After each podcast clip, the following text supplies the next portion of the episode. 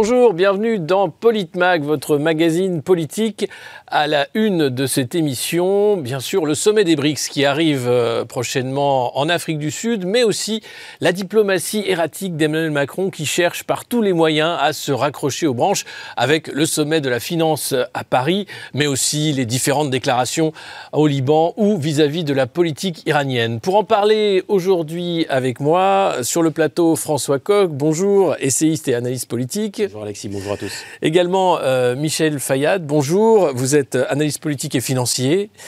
Et Gamal Abina, que je ne présente plus, mais si quand même, qui est le fondateur du mouvement euh, des droits civiques. Merci à vous trois d'être euh, sur le plateau avec nous. Avant de commencer, on va écouter la déclaration du président russe Vladimir Poutine sur ce nouveau monde multipolaire. Le bon sens, l'énergie commerciale et les lois objectives du marché fonctionnent mieux que la situation politique actuelle.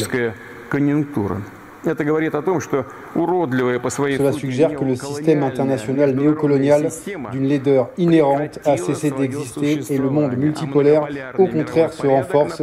C'est un processus inévitable. François Koch, euh, ce monde multipolaire euh, tel qu'il est défini par Vladimir Poutine, est-ce que c'est vraiment un processus inévitable? Est-ce que c'est ce qui est en train de rebattre toutes les cartes finalement de la géopolitique mondiale?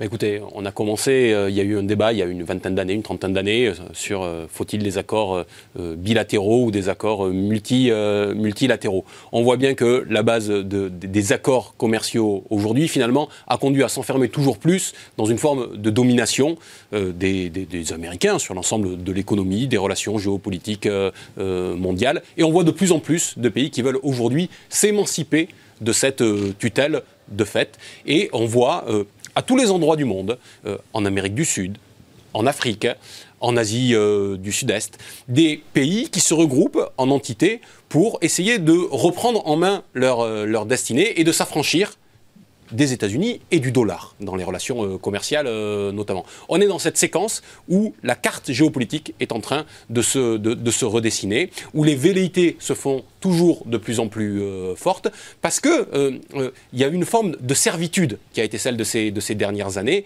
et les peuples aspirent à autre chose. Voilà, c'est dans cette séquence aujourd'hui qui est une, séquence extrêmement mouvante, qui est pleine, pleine d'aléas, et ça inquiète beaucoup de monde, mais qui c'est vrai, a euh, une forme d'inéluctabilité, parce qu'on sent bien qu'on arrive aussi au bout euh, d'un modèle. Je termine simplement en disant que ne croyons pas par contre que le changement se fera comme ça, du tout au tout, sur une bascule euh, immédiate. C'est un processus assez long. Emmanuel Todd avait écrit il y a maintenant un certain nombre d'années un, livre sur, sur l'effondrement de l'Empire américain. On voit bien que c'est un délitement petit à petit. C'est un affranchissement qui a lieu, mais ça va encore prendre du temps. Nous sommes au cœur d'un processus. Hmm, après la guerre froide, après la décolonisation, c'est la dédollarisation aujourd'hui qui mène le monde, Michel Fayad? Oui, je pense qu'aujourd'hui, il y a déjà deux événements qui ont marqué euh, ces dernières années le, changement. C'était la guerre en Irak et la guerre en Libye. Je pense que ça a bouleversé vraiment la, la perception en fait, des pays et des peuples vis-à-vis des États-Unis. Et donc, effectivement, aujourd'hui, euh, les pays veulent s'affranchir du dollar parce que, euh, en fait, à cause du coût de l'énergie, à cause de, du coût des matières premières en général, les, les, réserves en dollars de, tous, de la plupart des pays sont en train de fondre. Jusque-là, on disait qu'il y avait 60% des réserves dans les banques centrales dans le monde qui étaient en dollars et 20% en euros. Mais aujourd'hui, on voit que euh, des, plusieurs pays au Moyen-Orient et en Afrique sont en train de, de, perdre toutes leurs réserves en dollars. Et donc, ils sont obligés de se tourner vers un nouveau système. Donc euh, il, y a, enfin, il y a la Turquie, il y a le Liban, il y a d'autres pays qui ont donc de moins en moins de dollars et qui, sont obligés justement de regarder vers un autre système. Et aujourd'hui, quand vous voyez que la Chine est devenue la deuxième économie mondiale et que les BRICS cette année, au niveau du PIB de, ces cinq pays, a dépassé celui du G7, il y a vraiment un bouleversement international qui est, en cours. Et le prix de l'or qui monte, qui fait penser peut-être un retour à l'étalon or. Mmh. Et l'énergie aussi, hein, le choix de l'Arabie saoudite aussi, ses déclarations sur euh, la vente du pétrole également, pas seulement dans la devise euh, américaine, euh, tout change, Gamal Abina tout à fait. Il faut se rappeler quand même qu'il y a eu des éléments qui ont conduit à la destruction de Saddam Hussein, par exemple, de l'Irak. Euh, l'attaque de la Libye, c'est les éléments qui sont. Parce que les gens pensent toujours en termes politiques, mais aussi les termes économiques qu'on met de côté, à savoir, ils ont voulu libérer leur compte en euros. Et Kadhafi voulait faire euh, ce qu'il appelait le dinar or, mhm. donc faire une banque centrale africaine. Bref, la question économique est centrale. Et quand l'Amérique voit un pays qui tente comme le Japon en 2012 par exemple, de libérer ses comptes avec sa propre monnaie, l'Amérique immédiatement met un veto. pourquoi? Parce que le dollar tient sur plusieurs éléments. D'abord la puissance militaire, on l'a bien compris, après la destruction de l'Europe euh, en 1945. Ensuite la puissance du pétrodollar, ils ont adossé le dollar au pétrole, ce qui est quand même une bonne affaire. Et surtout l'idée de se dire que leur monnaie qui domine le monde est la monnaie incontournable par laquelle les échanges passent. Les cotations se font, tout ce qui est euh, cotation du minerai se font aux États-Unis et en Angleterre, mais ils sont d'accord entre eux là-dessus. Euh, tout ce qui est matière première, c'est pareil, Chicago. Donc on se rend bien compte que la centralité de la monnaie américaine est basée sur plusieurs, euh, éléments. À la fois la domination militaire, la domination politique, le principe de, ce qu'ils appellent le libéralisme ou l'ultralibéralisme. Tout ça conduit à ce, aux dérives qu'on observe aujourd'hui, à savoir que les États-Unis ont fait la fête pendant 30 ans. Hubert Védrine parlait de l'hyperpuissance américaine, qui a existé pendant 30 ans, c'est vrai, mais aujourd'hui, c'est plus le cas. Il n'y a plus l'hyperpuissance parce que ce qui met en péril l'Amérique, c'est le dollar précisément. Aujourd'hui, c'était la monnaie de référence, ça l'est de moins en moins, parce que les fonds américains, les T-bonds américains sont en train de fondre comme les au soleil, la dette américaine est abyssale, c'est renégocié à chaque fois, il dépasse largement le PIB, et de l'autre côté, les pays veulent s'émanciper parce qu'ils se rendent compte qu'il y a moins de réserves effectivement en dollars, qu'en plus les États-Unis, quand ils ont un problème avec un pays, ben, ils utilisent le dollar comme moyen de pression, ils ont un pouvoir surdimensionné pour sanctionner les banques, et à partir de là, ils se sont dit on va, on va s'émanciper de ça. La crise ukrainienne a été un, accélérateur d'un mouvement qui commençait déjà à se faire. Mais justement, la, crise ukrainienne, c'est pas euh, le moment euh, finalement, le feu d'artifice final, ou du moins la préparation. Euh, on voit bien le, financement à fond perdu hein, de cette guerre par Washington. Est-ce qu'il y a là un pivot par rapport à l'organisation du monde, sachant que les États-Unis ont aussi en ligne de mire la, Chine, hein, qui, euh, qui est un ennemi euh, revendiqué euh, maintenant et pas seulement sur le, plan économique. Bah, on voit bien que justement, à travers la, guerre en Ukraine, on voit bien la, relation et, l'idée qu'il y a derrière la tête des, Américains vis-à-vis de, la Chine. Puisque aujourd'hui, vous évoquiez tout à l'heure le fait que l'Arabie saoudite a proposé qu'on lui paye ses hydrocarbures plus simplement en dollars, mais qui puissent être payés dans une, dans une autre monnaie. On sait aujourd'hui que le pétrole russe à destination de l'Inde ou à destination de la Chine est payé en yuan, mais qu'au-delà même des hydrocarbures, il y a beaucoup d'échanges commerciaux qui se font directement dans des monnaies euh, locales. C'est le cas entre la Chine et le Brésil avec le yuan et le réal. On sait qu'il euh, y a la volonté de créer euh, une monnaie commune entre l'Argentine et le Brésil, qui a la volonté de créer une monnaie commune entre le Pakistan, l'Inde et l'Iran, excusez du peu.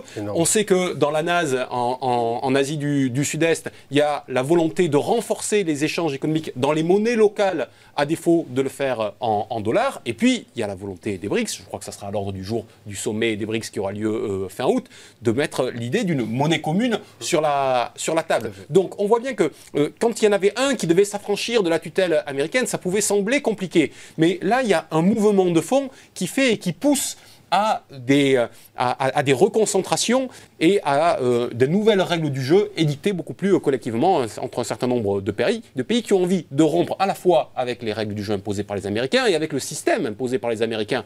N'oublions jamais que les BRICS ont vu le jour aussi, parce que à l'ONU, par exemple, le, nombre, le pourcentage de, de, de votes dépend du poids euh, dans, euh, ne dépend pas du poids dans l'économie. Mmh. La Chine, par exemple, pèse 18% du, du, PIB mondial, mais n'a que 6% des votes euh, à, l'ONU. Donc elle revendique d'être reconnue à, juste titre au regard de, ce qu'elle représente. Et eh ben, ça pousse à créer de nouvelles structures d'un point, de vue, point de vue géopolitique. Donc cette, cette volonté-là, alliée avec effectivement ce qui est un tournant, la, la, guerre en Ukraine, mais qui se superpose en réalité avec l'affrontement qui est en train d'être préparé par les États-Unis euh, avec la Chine fait que nous sommes dans cette séquence de recomposition. Mmh. Mais justement, euh, les sanctions, c'est toujours des sanctions édictées par euh, les États-Unis ou les pays du G7, parfois avec l'accord de l'ONU ou pas. on a l'impression que la force du droit américain, l'extraterritorialité, reste là encore. il y a encore une puissance de frappe énorme des États-Unis par rapport aux autres pays, non? Oui, c'est vrai. L'extraterritorialité, c'est quelque chose que seuls les Américains peuvent faire. Mais dans les faits, on voit que les pays commencent à s'adapter à vivre sans les sanctions que ce soit l'Iran. Aujourd'hui, l'Iran, en fait, euh, a commencé à faire ce qu'on appelle le reverse engineering, c'est-à-dire qu'ils sont capables de, refaire chez eux tout ce qui est fait industriellement et, techniquement et mécaniquement. Donc ils ont développé quelque chose qui était en dehors du secteur pétrolier. Et de même la, Russie, ou encore à moindre échelle peut-être le Venezuela et même un peu la Turquie, parce qu'on a oublié, mais à l'époque de Donald Trump, à cause d'un pasteur qui avait été arrêté, qui était emprisonné en, en Turquie, Donald Trump avait mis des sanctions contre les, contre les Turcs et contre la Turquie et avait fait effondrer l'économie turque en quelques jours.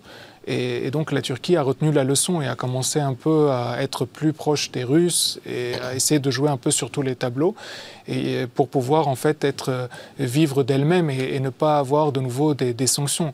Et aujourd'hui tout le monde se méfie, même les Saoudiens euh, commencent à regarder euh, les Américains d'un œil un peu plus critique qu'autrefois, parce qu'autrefois il y avait que les États-Unis qui comptaient pour l'Arabie saoudite, mais mmh. aujourd'hui l'Arabie saoudite voit ce que font les Américains et préfère euh, réouvrir vers euh, les Iraniens, vers les Russes, vers les Chinois.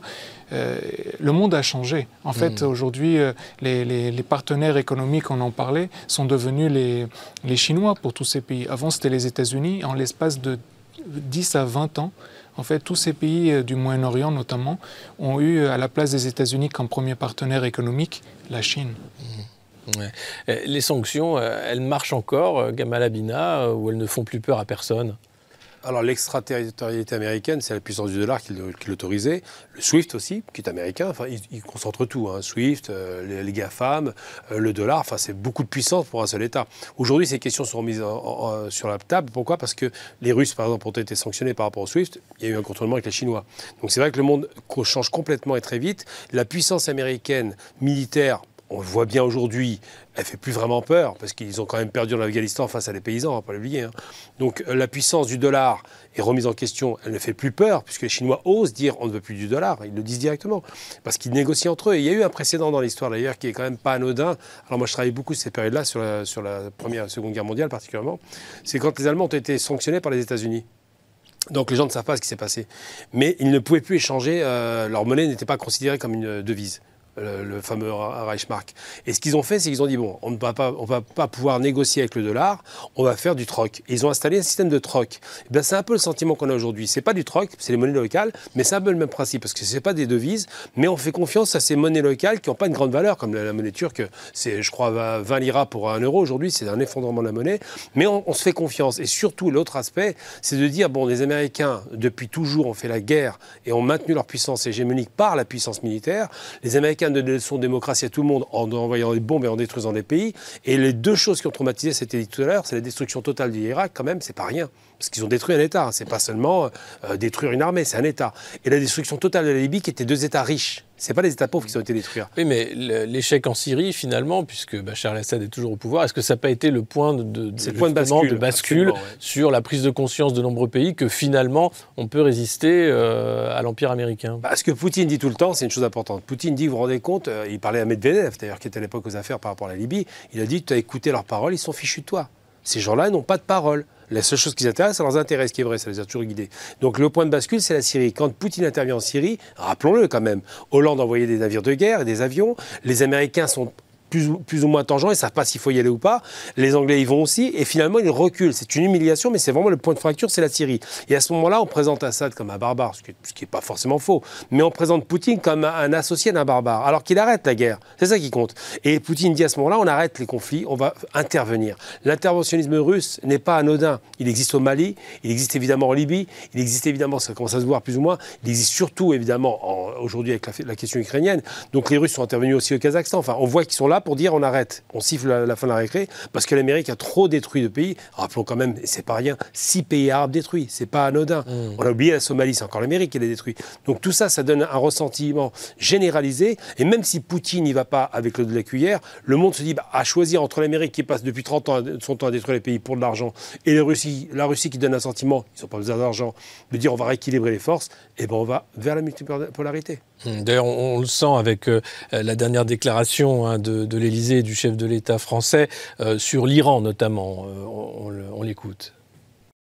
Le chef de l'État français a alerté sur la gravité des conséquences, à la fois sécuritaires et humanitaires, de la livraison par l'Iran de drones à la Russie et a appelé Téhéran à mettre immédiatement fin au soutien qu'il apporte, ainsi qu'à la guerre d'agression russe contre l'Ukraine. On a l'impression que là, c'est une déclaration un peu dans le vide. En réalité, quel poids a Emmanuel Macron pour dire à l'Iran ce qu'il doit faire en tant que régime souverain euh, par rapport euh, au conflit ukrainien? Mais Surtout, le président de la République euh, n'a jamais que quelques trains de retard euh, en ce domaine, parce que euh, l'Iran a, a, déjà, d'une certaine manière, viré kazakh dans ses rapports euh, géopolitiques.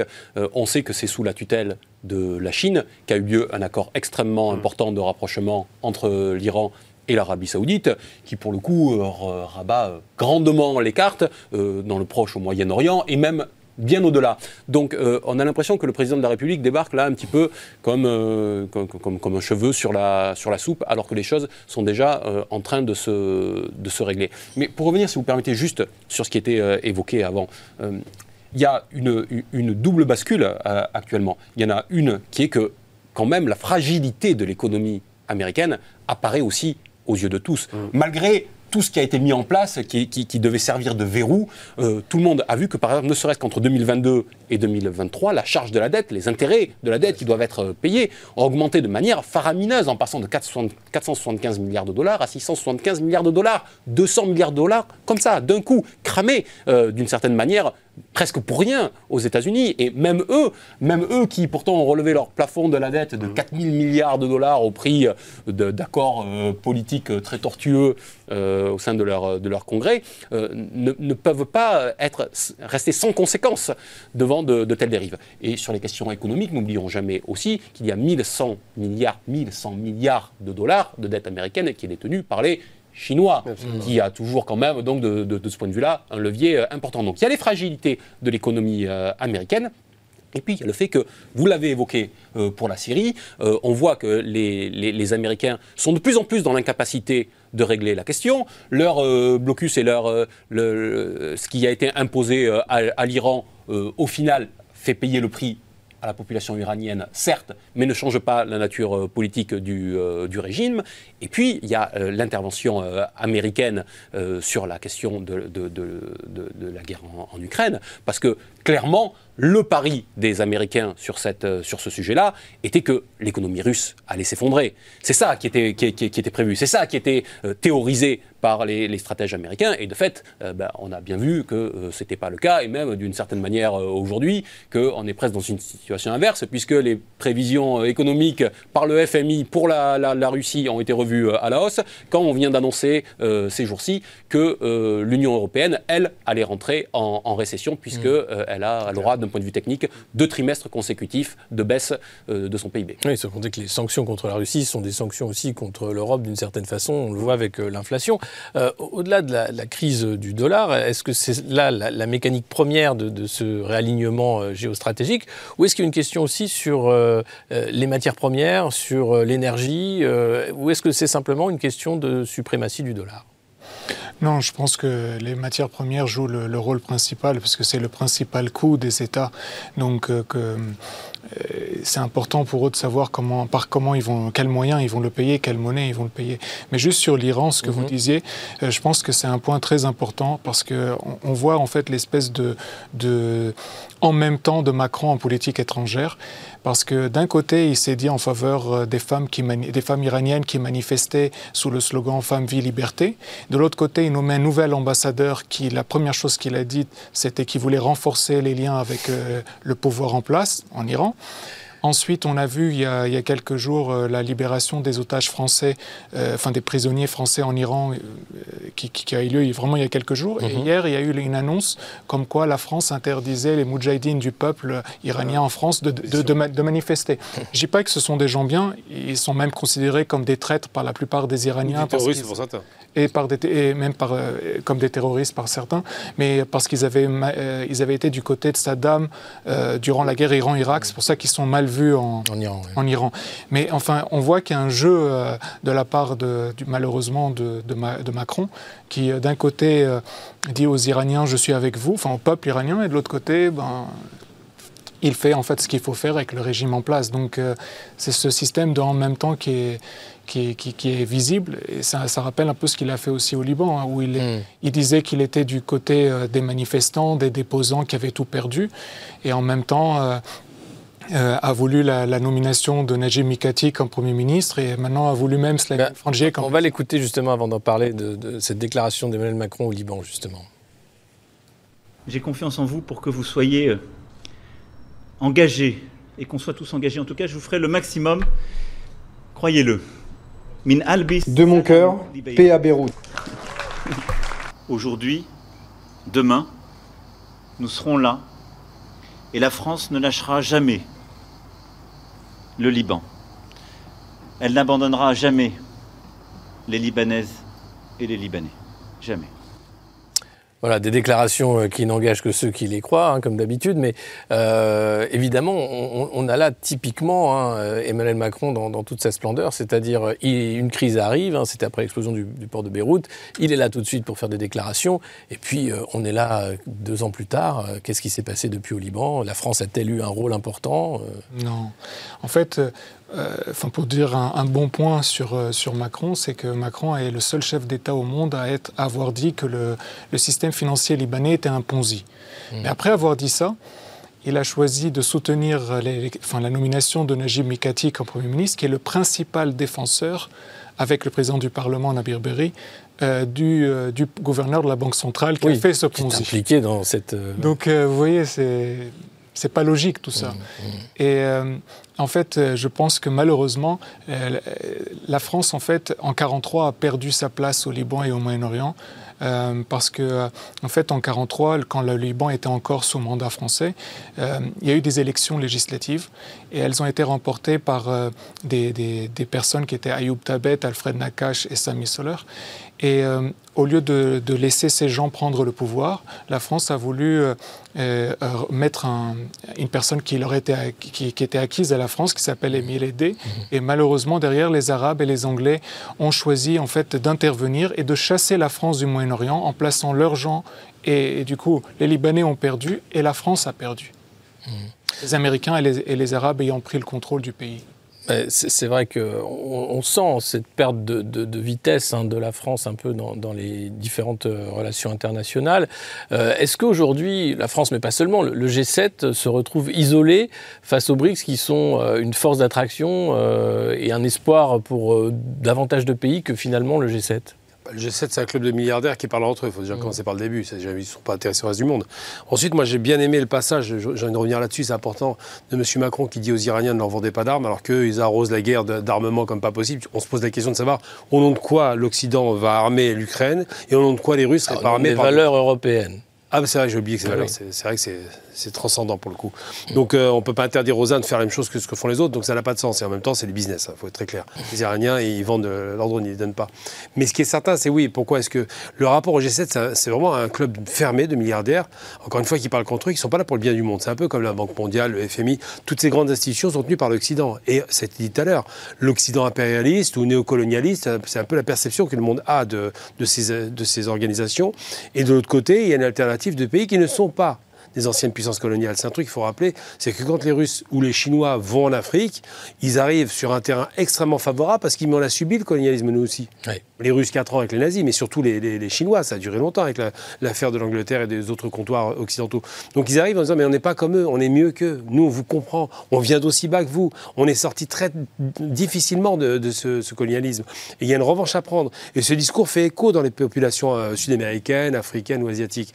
Et aujourd'hui effectivement, le G7, ce club de milliardaires fermés de plus en plus pauvres, hein, parce qu'ils ont de l'argent, c'est vrai, mais ils ont de l'argent avec des dettes. Mmh. Aujourd'hui, c'est l'argent dette qui, dirige le monde, c'est plus du tout l'argent généré. La Chine, c'est de l'argent qu'elle génère. Quand elle a 1100 milliards de, de T-bonds américains, de, bons du trésor américains, elle achète une dette d'un pays elle met, elle met le couteau sous la gorge des États-Unis.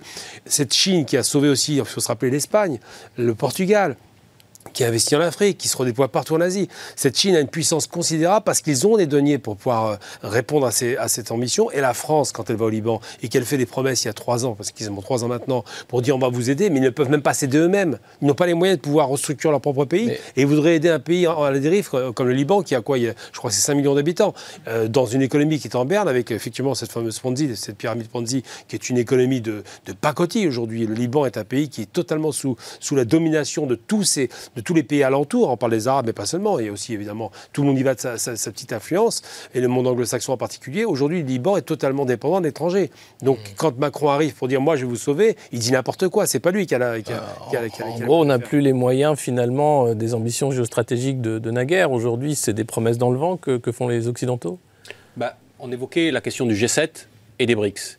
On assiste depuis euh, deux ans, globalement, à une bascule puisque le PIB des BRICS est devenu supérieur au PIB du euh, G7. Mmh. Alors, d'un point de vue euh, du, symbole, c'est important, mais ce qui est plus important encore, c'est la dynamique qu'on constate euh, derrière, parce qu'elle se marque encore plus quand on voit la part du PIB du G7, ce qu'elle était il y a encore une vingtaine d'années ou 25 ans, au tournant des années 2000, et ce qu'elle représente aujourd'hui. C'est un effondrement progressif et qui, d'une certaine manière, apparaît comme inéluctable. Donc tout ça participe à cette envie de se remodeler d'un certain nombre de pays, de trouver de nouveaux partenaires et c'est ce à quoi nous, nous assistons.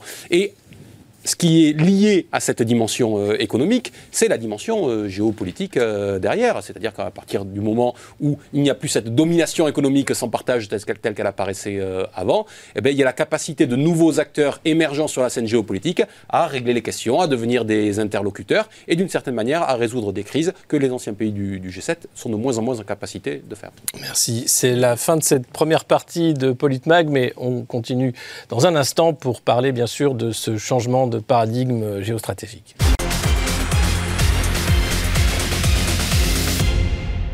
Bienvenue dans cette deuxième partie de Politmag où on parle bien sûr de la politique internationale d'Emmanuel Macron et surtout de l'avènement des BRICS, un changement complet hein, de, l'ordre mondial. D'ailleurs, Emmanuel Macron souhaitait s'inviter au sommet des BRICS à Johannesburg euh, fin août. Voilà ce qu'en dit Maria Zakharova, la porte-parole du ministère russe des Affaires étrangères. Ce serait bien qu'ils disent pourquoi ils veulent se rendre à cette réunion. Soit ils veulent à nouveau établir une sorte de contact pour montrer l'activité de Paris, soit il s'agit d'une sorte de cheval de Troie. Qu'ils le disent eux-mêmes, il s'agit d'une organisation dont la France ne fait pas partie et vis-à-vis de laquelle ils n'ont même jamais éprouvé la moindre politesse, sans parler de bonnes intentions. Michel Fayad, vous pensez que euh, cette déclaration d'Emmanuel Macron de s'inviter comme ça euh, au BRICS est totalement déplacée ou est-ce qu'elle est recevable? Moi, je pense que c'est un peu comme une blague parce que euh, il, joue encore, comme je disais, euh, en même temps, puisque d'un côté, il dit qu'il veut aller euh, à la conférence des BRICS, mais en même temps, il dit qu'il faut respecter le droit légal et donc en fait, il faut que, Vladimir Poutine soit livré à, la Cour pénale internationale. Donc, pas, tout ça, c'est pas très sérieux. je pense que c'est un clin d'œil aux Africains parce qu'aujourd'hui, l'Afrique est en train de se rapprocher des BRICS et et d'abandonner les, pays du G7 hmm. euh, d'un point de vue de soutien politique. On l'a vu avec cette guerre en Ukraine où, euh, où euh, l'Afrique a, vraiment pris finalement parti en faveur de la Russie, que ce soit à voix haute ou, ou, bien justement par leur silence assourdissant.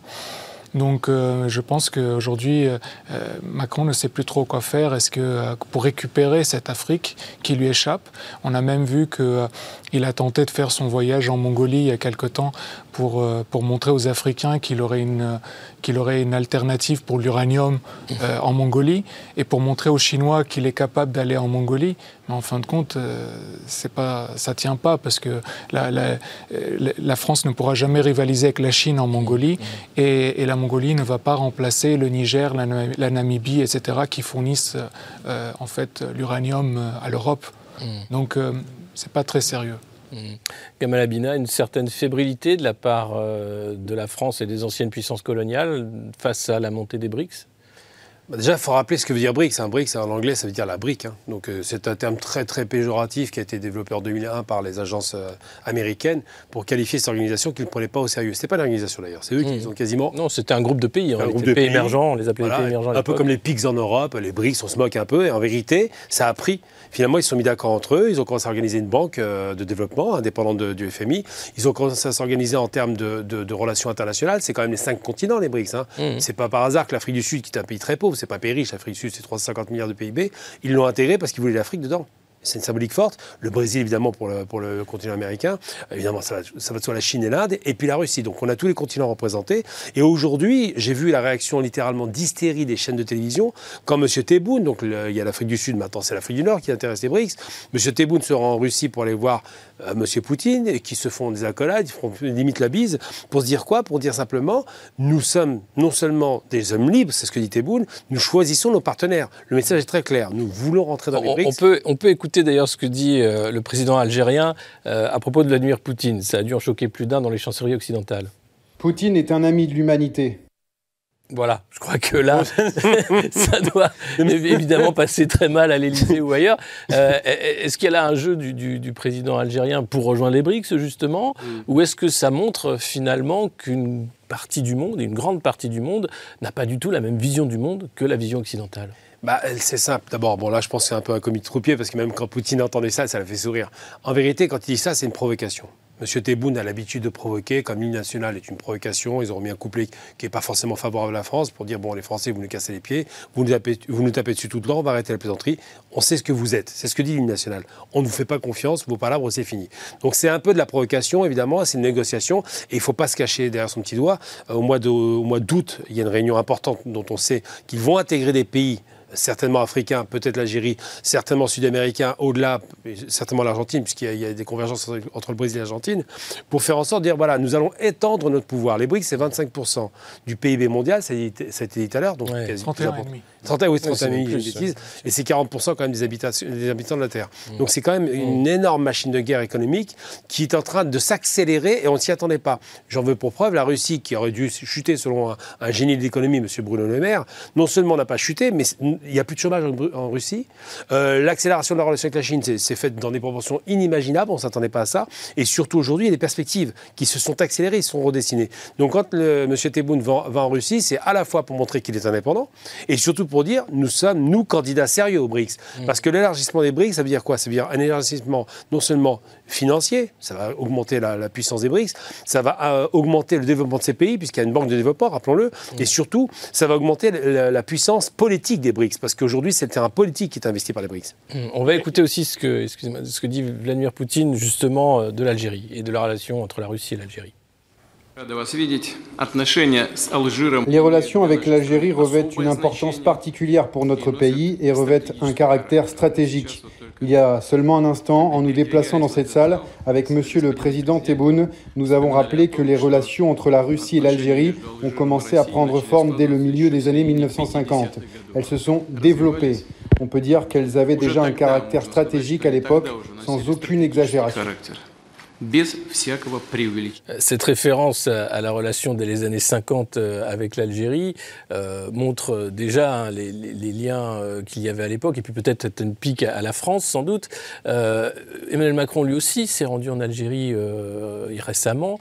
Est-ce qu'il en est ressorti quelque chose de ce voyage bah, les propos du président algérien donnent à voir quand même la manière à la fois dont, certes, il rend hommage à M. Poutine, et ça a été dit, de manière un peu caricaturale, mais dans le même temps, surtout, euh, c'est un message qu'il envoie aussi au président français, puisque c'est la troisième fois quand même que euh, le voyage euh, qui était, qui était prévu est, est, reporté. Oui, le voyage du président algérien. Le voyage du président algérien en France. Donc il y a un choix qui est fait, il y a un choix géostratégique qui est fait de la part des, des, Algériens, qui tape effectivement à la porte des BRICS, comme beaucoup d'autres pays aujourd'hui, et ça participe de ce cycle de réorientation. Et M. Macron ne sait pas comment se comporter par rapport à ça. Je suis d'accord avec vous pour dire qu'il fait du en même temps. Mais il fait du en même temps parce que, d'abord, je ne sais pas s'il sait faire autre chose que ça, c'est-à-dire qu'il dit en rentrant de Chine qu'il plaide pour un indépendantisme français avant de se remettre complètement dans la roue des Américains sur la question euh, ukrainienne euh, ces, dernières, ces, dernières, semaines, au point même de devenir quasiment le, chef d'armée hein, de, mmh. l'Ukraine, puisque c'est lui qui a fait les, premières déclarations officielles sur euh, la, réalité de la, et de la contre-offensive pour, pour, pour l'annoncer de la contre-offensive ukrainienne. Donc, euh, M. Macron est dans cette espèce d'entre-deux et il veut avoir plusieurs fers au feu. Il veut avoir euh, euh, cette dimension indépendantiste et il se dit, ben, c'est une, une, bonne façon de le faire que de se raccrocher vers ce qui est aujourd'hui en dynamique. Et ce qui est aujourd'hui en dynamique, ce sont les, les BRICS. Sauf que ça ne marchera pas sur le fond, mais ça peut marcher en termes de communication. Pourquoi est-ce que je dis ça? Parce que d'une certaine manière, les BRICS auraient tout intérêt à euh, donner une invitation que réclame M. Macron pour participer euh, au sommet euh, qui aura lieu fin août en Afrique du Sud. Ça permettrait de légitimer, de labelliser d'une certaine manière les, BRICS. Ça donnerait à M. Macron l'os à ronger qu'il veut pour pouvoir se, présenter comme celui qui peut porter une autre vision géopolitique et qui n'est pas dans le seul droit fil des, des Américains. D'une certaine manière, les uns et les autres pourraient avoir à y gagner. Sauf qu'il y a aussi, et je termine là-dessus, il y a les réalités concrètes. Euh, les BRICS ont tout de suite euh, évoqué la question de la présence du président russe lors de ce, lors de ce sommet qui, pour le coup, a toute légitimité à y être, hein, puisque dans BRICS, le R n'est rien d'autre que la, que, la Russie. Et euh, finalement, euh, l'artifice de M. Macron se retourne un petit peu contre lui, parce que là, il se retrouve pris à son propre piège. Y aller ou ne pas y aller, s'il y a M. Monsieur, Poutine. On imagine bien qu'il ne pourrait pas y aller, mais dans ce cas-là, euh, qu'a-t-il été euh, quémander une invitation pour participer à ce sommet. Oui, pourquoi a-t-il fait cette demande finalement? Alors vous le disiez tout à l'heure, provocation, main tendue, mais est-ce qu'il n'y a pas euh, quelque chose d'autre, une sorte d'aveu de faiblesse aussi? Oui, sans doute, mais juste une chose sur l'Algérie, je voulais dire, c'est que euh, les BRICS ont pris une position géopolitique de premier plan. Par rapport à l'Algérie, ils ont soutenu l'autodétermination du Sahara occidental. Oui. Et ça, la France ne l'a pas fait, les pays du G7 ne l'ont pas fait. On a même vu, il y avait eu la trahison, entre guillemets, de l'Espagne, euh, qui avait coûté cher aux Espagnols euh, pour la fourniture du gaz d'ailleurs. Donc euh, les BRICS ont eu cette, intelligence vis-à-vis des Algériens de leur dire, nous, on se positionne en faveur de l'autodétermination du Sahara occidental. Donc on revient en fait à l'idée comme quoi Macron sent que la France est en train de perdre en fait sur tous les tableaux. Au niveau européen, euh, l'Europe euh, fait face à une inflation, il y a la crise en Ukraine, qui, les choses ne s'arrangent pas. En Afrique, euh, les pays sont en train de, se tourner de plus en plus donc, vers, les, vers les BRICS. On voit même que le président sénégalais, qui est, qui est, censé être complètement euh, avec la France, est en train de faire euh, la sourde oreille vis-à-vis de Macron et veut briguer un troisième mandat. Donc en fait... Et personnellement, il est parti avec la délégation pour, le, pour les chefs d'État africains pour la paix, Macky Sall. Mmh, aussi, aussi. Voilà, donc on sent qu'il est qu'il se sent perdu, il ne sait plus comment faire. Il n'y a plus de politique française en Afrique, il n'y a plus de politique française au Moyen-Orient.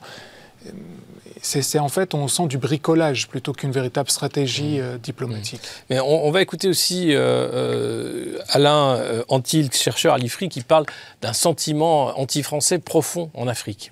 Nous, nous pensons que ce, ce sentiment sera, sera, sera, durable, parce que ça vient de, de de trajectoires euh, économiques et politiques décevantes. Euh, et, on a besoin d'explications simples. Donc on, va, on commence à désigner dans ces sociétés des ennemis de l'intérieur des ennemis de l'extérieur. Et l'ennemi de l'extérieur par excellence dans un pays francophone, c'est évidemment l'ancien colonisateur. certains euh, officiels ou, les opinions publiques africaines sont extraordinairement sensibles et on peut le, les comprendre au fait de les traiter euh, d'égal à égal et pas euh, d'avoir quelqu'un qui donne des leçons ou qui ironise. Donc ça, c'est quelque chose qu'il faut que l'on euh, intègre ici. Il y a un certain nombre d'attitudes qui froissent profondément nos interlocuteurs et il, y a un contexte historique qui l'explique. Malabina, est-ce que c'est le, poids de l'histoire aussi qui fait euh, euh, ce changement d'axe euh, des pays africains Ou est-ce que c'est aussi la culture, hein, le fait qu'il y ait une certaine morgue occidentale de ces anciens pays coloniaux euh, qui ne passent plus du tout en Afrique bah, D'abord, il faut faire une distinction entre la France et l'Angleterre. Parce que moi, j'aime pas tellement le sentiment anti-français. Je donne l'impression que les Africains, par essence, n'aiment pas les Français et que ce serait une forme de racisme. Pas du tout. Ce qu'ils n'aiment pas, c'est la déception que la France leur a donnée pendant 60 ans. Euh, je prends l'exemple du Mali, par exemple, qui les a foutus dehors, proprement parlé. Hein. Les Maliens, c'est quand même troisième exportateur d'or d'Afrique c'est un pays qui reste misérable. Est-ce qu'on peut expliquer qu'un pays qui a autant de richesses, je parle de l'or, mais il y a d'autres richesses considérables, soit sous-exploité ben Oui, parce que la France a trouvé que c'était intéressant d'exploiter de façon très basique les besoins dont elle, dont elle tire de gros profits hein, et de ne pas développer euh, le pays, parce que ça devient un concurrent, un concurrent de fait. Le monde anglais n'est pas pareil parce que effectivement l'Angleterre ne donne pas de leçons aux Africains, ils sont là pour le business, ils l'ont dit, et tout ce qui a été décolonisation avec le monde euh, anglophone, c'est un peu mieux passé, moins violent, mais surtout il y a euh, avec le Commonwealth des relations quand même économiques qui sont saines. Ça ne veut pas dire que c'est meilleur, ça peut dire que c'est meilleur, mais tout de même il n'y a pas cette haine, il n'y a pas de manifestation anti-anglaise en Afrique parce que la présence anglaise était marginale. Ils déléguaient les pouvoirs à des potentats locaux qui faisaient le travail et eux tiraient des profits. Donc la, la vision de la France en Afrique, c'est une vision à la fois d'un pays pilleur c'est comme ça qu'ils sont perçus, d'un pays qui place des dictateurs, ce qui est vrai, c'est indiscutable. À chaque fois qu'il y a un dictateur qui est au pouvoir, la France n'est pas loin. Hein. On voit ce qui se passe par exemple en Côte d'Ivoire. Et surtout d'un pays. de la France-Afrique, hein, on a la, ça. Ouais, la France-Afrique de Focard. Et surtout d'un pays qui donne des leçons de morale. Alors que, franchement, en termes de morale, vu la façon dont les décolonisations sont faites avec les Bamileke et les massacres d'un côté, euh, le Madagascar où il y a eu entre 200 et 300 000 morts, l'Algérie où on estime qu'il y a entre 600 000 et 1 million de morts. Je veux dire, vous imaginez les chiffres. Eh bien, c'est ça que la France laisse en image. Alors, c'est quoi la France? C'est la France des dirigeants évidemment. C'est pas le petit peuple. C'est la France des hommes d'affaires. C'est la France de ceux qui sont néocolonialistes ou colonialistes. Toutes ces idées-là sont restées dans l'inconscient africain. Et aujourd'hui, avec l'alternative, évidemment, ils sortent du bois. La haine anti-impérialisme français, c'est ça dont on ne parlait pas de France, anti-impérialisme est bien présente. Mmh. elle est peut-être en train de se développer quand même euh, en accéléré ces derniers temps avec le, mandat de, le deuxième mandat de M. Macron. Je dis le deuxième mandat de M. Macron parce qu'il ne vous aura pas échappé que, comme ses prédécesseurs qui ont euh, exercé plusieurs mandats, le premier mandat, en général, le président de la République fait un petit peu, ou essaye de faire de la politique euh, intérieure. Ça a été sans grand succès pour M. Macron, qui s'est mis une grande partie de sa population euh, à dos. Et puis, comme ces hommes politiques qui euh, s'ennuient au bout d'un certain temps, ils ont besoin d'un nouveau jouet, d'un nouveau hocher même parfois. Et on a l'impression que pour ce deuxième mandat, le nouvel hocher de M. Macron, c'est la politique euh, extérieure, c'est la, place de la France euh, dans le monde. Vous avez évoqué tout à l'heure ces échecs. On pourrait rajouter aussi tout ce qui se passe en Asie du Sud-Est, hein, qui, peut être ajouté à cette liste-là. Mais tout ça développe un sentiment anti-français que, l'on voit aujourd'hui. Alors, euh, on a beau jeu de dire que ce sentiment euh, anti-français euh, est exacerbé et mis en musique par certains qui veulent le donner à voir. ceci n'est pas, totalement, pas totalement faux, mais ça n'empêche que en Afrique, comme dans d'autres endroits. Dans une de vos précédentes émissions, il était question de, l'Italie, par exemple, je me souviens. Mais en Italie, il faut savoir que le sentiment anti-français, ça a été mesuré euh, il y a quelques semaines, est en train de, monter pareillement parce que les relations sont euh, également euh, conflictuelles. Donc, quelles que soient les raisons, excusez-moi de mélanger les différents sujets, mmh. mais d'une manière générale, il y a des conséquences sur les relations entre les peuples pour le coup, euh, de, euh, des décisions politiques qui sont prises par nos, dirigeants. Et pour nous autres citoyens français, c'est quelque chose qui est difficilement euh, acceptable. Moi, en tant, que, en tant que Français, je n'ai pas envie que l'image qui soit renvoyée de mon pays, tant en Italie qu'en Afrique, soit celle-ci. Et pourquoi cette vision, cette image-là est-elle à ce point dégradée? C'est parce que des mauvais choix ont été faits, parce qu'une éclipse a lieu euh, sur, ces, sur ces différents euh, terrains, et puis parce qu'il n'y a pas de ligne stratégique. Nul ne comprend aujourd'hui quelle est la visée stratégique de la France en Europe et dans le monde. Bah, alors, il n'y a pas qu'Emmanuel Macron. J'ai en mémoire le discours de Dakar de Nicolas Sarkozy sur la place de l'homme africain dans l'histoire. Dans l'histoire, c'était vraiment une, énorme gaffe, une maladresse qui a très mal passé à l'époque. Euh, enfin, si on trouve une ligne stratégique euh, de la politique française en Afrique et vis-à-vis euh, des pays émergents, c'est simplement la recherche d'énergie. On est, on est assoiffé d'énergie et on n'en a pas, donc il faut absolument trouver les moyens de trouver des partenaires. C'est vrai, mais moi qui voyage pas mal en Afrique, je vois que les Africains euh, parlent de Jacques Chirac. Pour eux, le dernier. Pour les Africains, le, dernier président en France, c'était Jacques Chirac. Après, pour eux, ce sont des, gens qui ne connaissaient pas l'Afrique, qui mm. ne respectaient pas l'Afrique. Et puis on voit même d'un point de vue business, Total qui vend tous ses actifs pétroliers en Afrique. Tous les actifs pétroliers Total en Afrique sont en vente. Avec un énorme fiasco hein, récemment sur un nouveau gisement. Tout à fait. Et puis il y a aussi Bolloré qui a vendu toute sa partie port et logistique. Donc euh, on sent que même au niveau commercial, les, entreprises françaises sont en train de quitter. Donc les Africains se disent, bon, euh, on a il y a un président qui, qui n'aime pas l'Afrique, c'est ce c'est le ressentiment qu'ils ont, et il y a les grandes entreprises françaises qui quittent. On n'a pas l'impression qu'ils n'aiment pas l'Afrique, Emmanuel Macron. Oui, en image, c'est vrai que ce n'est pas, pas, le sentiment. non, non, mais bien sûr. Les accolades et autres, c'est... Non, bien sûr, mais ça c'est plutôt un peu, euh, euh comment dire, ce, qui est vu voilà, au niveau national français, mais vraiment au niveau africain, les Africains vraiment ne parlent que de Chirac. Pour eux, c'est mmh. vraiment la dernière époque. Mmh. Et euh, mais, c'est important ce que vous disiez, c'est que les Africains sont très critiques du pouvoir politique français, mais continuent à aimer quand même la France. Parce qu'on euh, on voit quand même que les Africains voyagent toujours euh, à, Paris, aiment bien séjourner à Paris, aiment bien faire leur shopping à Paris. Donc il y a quand même cet amour pour la France et pour Paris qui reste. Euh, mais il est plus culturel qu'autre chose. Hein. Exactement. C'est justement uniquement le côté politique et le côté en fait euh, colonial ou néocolonial qui, qui pèse. On, a, on se rappelle quand même euh, les images qui ont fait vraiment le tour de l'Afrique quand Macron était à Kinshasa avec le président Tshisekedi. Euh, les Africains l'ont mal pris. Oui. oui. et puis pour eux, Tshisekedi a vraiment donné une leçon à Macron. En fait, tous se sont ressentis quand il euh, l'arrête en.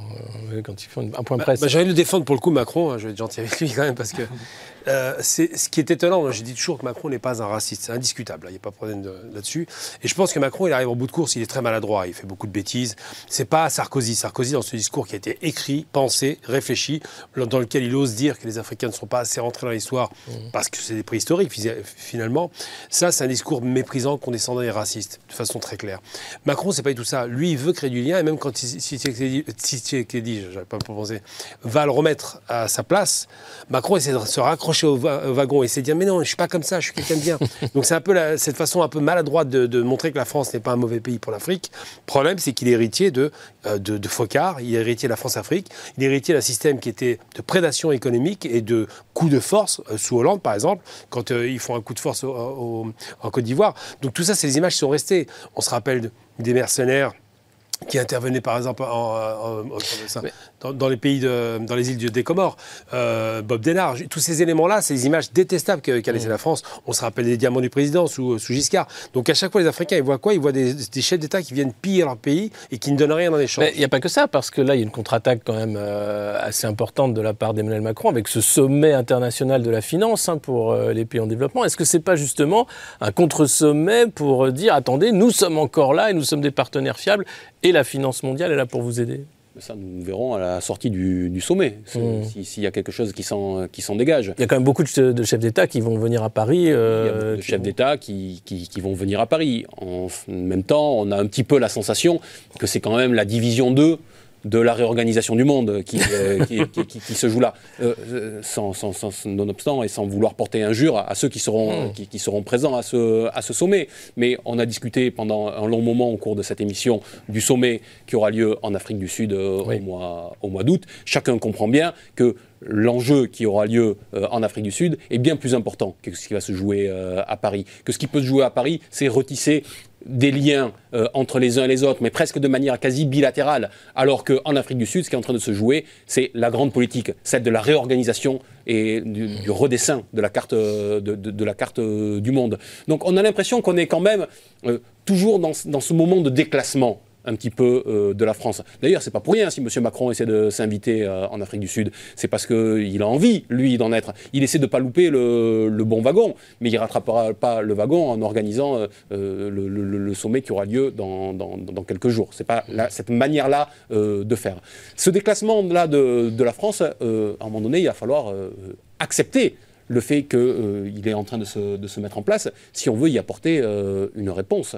Parce que euh, j'évoquais le fait qu'on ne voit pas quelle est la ligne stratégique de M. Macron en termes de, géopolitique, mais de ce point de vue-là non plus. On ne voit pas où il veut aller, on ne voit pas quels sont les, biais qu'il veut mettre en œuvre, à part essayer de faire tout à la fois. Mais tout à la fois, ça ne marche pas en géopolitique. On ne peut pas être un suiviste des Américains, on ne peut pas vouloir en même temps participer aux BRICS, on ne peut pas en même temps vouloir fonctionner uniquement avec des relations relations bilatérales avec les uns et avec les autres. Et on ne peut pas en même temps essayer de se fondre complètement dans une Union euh, européenne technocratique à qui on déléguerait totalement notre, notre souveraineté. Tout ça, c'est la disparition de la France. Michel Fayad, vous en pensez quoi, vous, de ce sommet de la finance internationale à l'invitation d'Emmanuel Macron?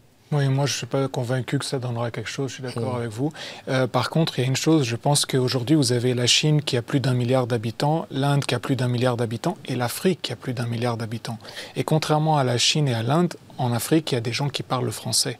Mm. Et, euh, et, donc, il y a quand même ce côté linguistique sur lequel la France doit miser, mm. doit continuer à, en fait à travailler. Il faut changer son, l'approche qu'on a vis-à-vis des Africains pour que les Africains puissent euh, en fait renouer un contact économique avec la France, parce que ce, ce lien linguistique, c'est un avantage que, que, la France a que, que, que d'autres pays n'ont pas. Donc, il faut vraiment le, le maintenir mm-hmm. pour pouvoir euh, aider à la fois la France et peut-être même les Africains. Euh, je ne sais pas ce que ça donnera à ce sommet, mais Macron euh, disait qu'il voulait euh, que les pays africains participent à la transition énergétique et la transition écologique en général. Euh, sachant que tous les minerais et les métaux euh, nécessaires à cette transition sont Pour les batteries, etc. Voilà, donc le cobalt, le lithium. Donc il faut déjà leur part, Voilà, donc il faut peut-être essayer de, voir avec les pays africains comment est-ce que euh, la France et l'Europe peuvent y gagner et comment l'Afrique peut y gagner. Et s'il y a un espèce de partenariat gagnant-gagnant, alors cette conférence aura un certain succès. Mais vis-à-vis aussi du, poids, non seulement sur la population mondiale des BRICS, mais il y a aussi le, problème démographique. ce sont des pays jeunes comparé euh, aux pays européens occidentaux Est-ce qu'il n'y a pas là aussi euh, euh, le futur d'un côté et le passé de l'autre? Bah quand on voit que l'Europe se dépeuple, puisqu'il y a moins en moins d'Européens, puisqu'ils sont de plus en plus vieillissants et qu'il y a moins en moins d'enfants pour les questions de transition démographique. Mais ce qui est sûr, c'est que là où je suis pas trop, je crois pas du tout au retour de la France par la langue, parce que ce qui se passe, c'est qu'un recul de la France, de la francophonie. L'Algérie vient d'adopter l'anglais au détriment du français. Le Rwanda vient de rentrer dans d'autres pays euh, francophones dans le Commonwealth, donc c'est l'anglais qui prime. Aujourd'hui, c'est l'anglais qui domine à plein régime et les Chinois parlent anglais. Donc c'est vrai que ce qui est en train de se faire, c'est qu'il y, a une France qui commence à être expulsée de ses anciens précarés au profit de la Chine, c'est vrai, et du monde anglo-saxon. Et aujourd'hui, si la France veut revenir, elle a intérêt à revenir avec un discours un peu plus structurant, mais surtout avec des investissements, euh, ce qu'on parle, un vrai partenaire stratégique, dans la mesure où elle dit, bon, on va faire de la colocalisation, par exemple. C'était un, rêve qui avait été mis en place sous les socialistes, ça n'a jamais été mis en place. Mais cette idée-là est intéressante. Faire un partage de richesses entre le nord de la Méditerranée et le sud, ça pourrait fonctionner. C'est le seul moyen d'y arriver, mais le problème, c'est que les Français voient les Africains comme des concurrents ou, pour, pour les plus radicaux, comme des sous-hommes. Donc quand on a un, rapport délétère à l'autre, on ne peut pas développer quelque chose. Si on n'est pas capable de penser comme les Allemands l'ont fait à l'Est, de faire euh, une intégration régionale économique avec un développement économique, on n'obtiendra rien du tout de l'Afrique. C'est le développement économique qui a pêché euh, toutes ces dernières années oui, on voit bien qu'on on a eu un, rôle un petit peu de, prédateur avec euh, l'Afrique. On, on, est venu se, servir sur ce qui pouvait nous, intéresser à un moment ou à un autre. Et que ben, quand les difficultés deviennent euh, trop importantes, ben, on est obligé de, se retirer. Et comme on peut, euh, parfois sous forme un petit peu même de, débandade.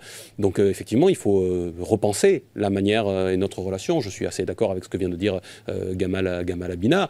Mais là encore, j'y reviens. Pour l'instant, il n'y a pas de proposition sur la table qui est faite par, par M. Macron. C'est aujourd'hui son, ça devrait être aujourd'hui son rôle, ça devrait être l'une de ses préoccupations euh, premières. La seule réponse qu'il a devant ce que vous évoquiez, c'est-à-dire le fait que l'anglais euh, est en train de prendre le pas, c'est finalement de lui-même parler euh, anglais, de nous dire tous France. Est-ce qu'il va aller dire tous France aux Africains en leur disant, puisque vous êtes en train de choisir l'anglais plutôt que le français, si nous en sommes réduits à ça en termes de politique, c'est pas aller bien loin quand même. Ce serait pas aller bien loin. Merci François Coq, ce sera le mot de la fin. Merci à tous d'avoir participé à cette émission. Merci à vous pour votre fidélité. On reparlera bien sûr hein, des BRICS et de ces relations géopolitiques entre la France et les pays africains dans un prochain numéro de Politmag. À bientôt.